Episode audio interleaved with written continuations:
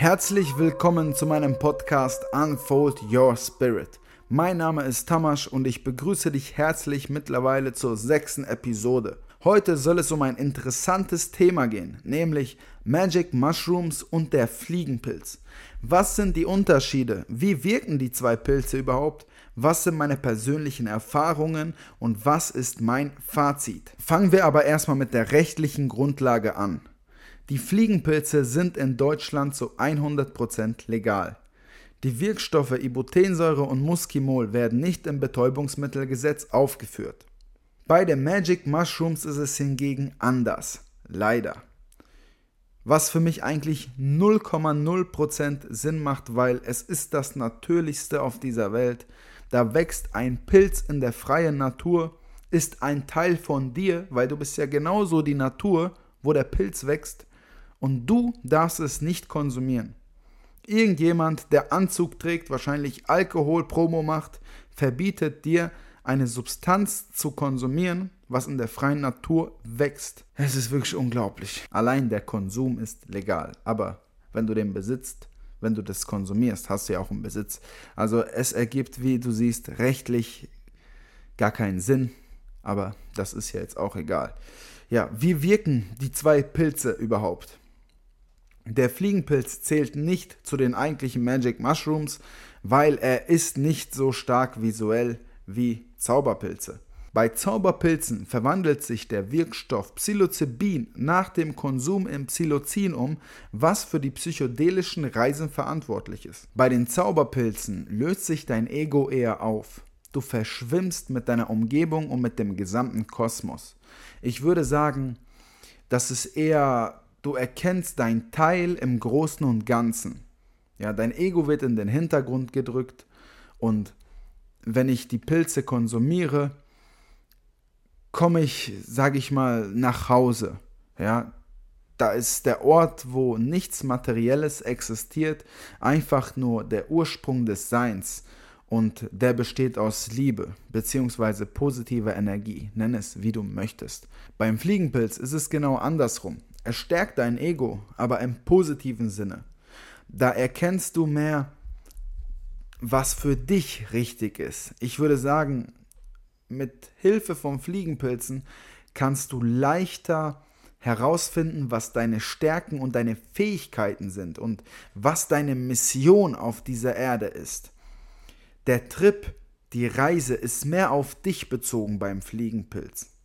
Wie gesagt, bei den Zauberpilzen löst sich dein Ego eher auf und du erkennst dich im Großen und Ganzen.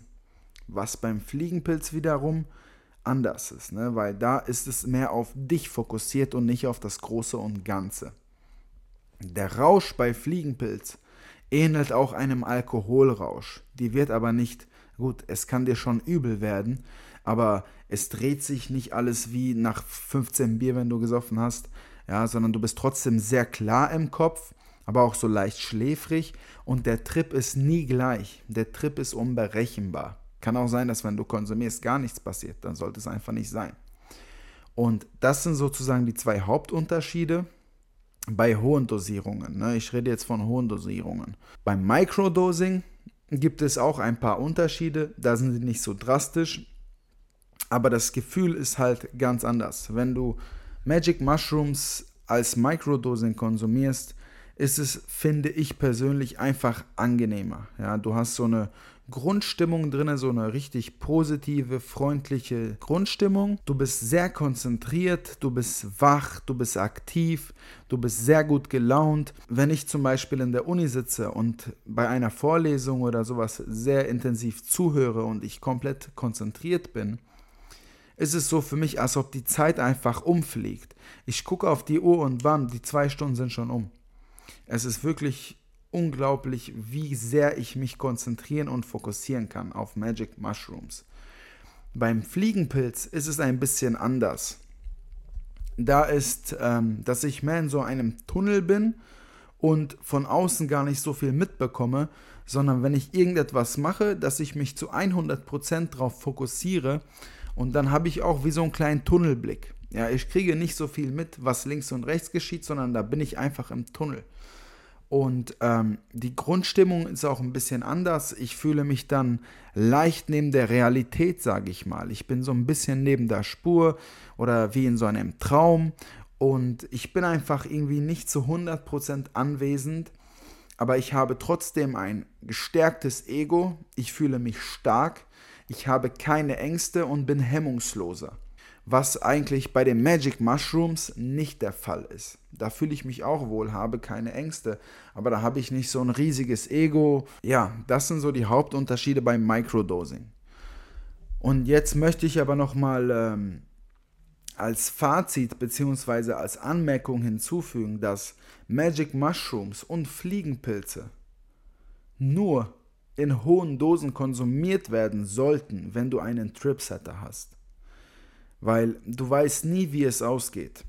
Und Magic Mushrooms oder so bewusstseinserweiternde Pilze solltest du auch nur einnehmen, wenn dein Bewusstseinszustand, dein Bewusstseinsgrad schon sehr hoch ist. Wenn du dich schon länger auf dem Weg der Erkenntnis befindest und du schon länger auf der Suche nach deinem wahren Selbst bist, dann kannst du irgendwann solche Substanzen konsumieren.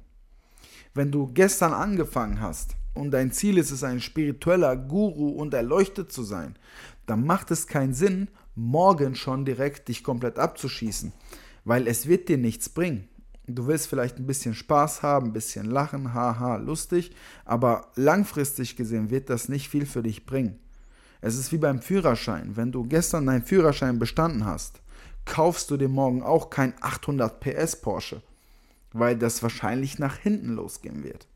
Und genauso ist es auch bei den Magic Mushrooms. Erst wenn du vielleicht eine Fahrweise hast, die gut ist, du kommst auf der Straße klar, du kennst vor allem die Regeln, du weißt, wie du was machen sollst, dann kaufst du doch erst ein teures Auto, wenn du dich auch sicher fühlst. Und genau dasselbe ist bei den Magic Mushrooms. Ich persönlich, was ich niemandem empfehle, mache solche Reisen alleine weil ich kann mich viel besser fallen lassen, wenn ich alleine bin. Ich kann mich viel mehr öffnen, wenn ich alleine bin. Der Nachteil ist halt, falls irgendetwas ist, kann dir keiner helfen.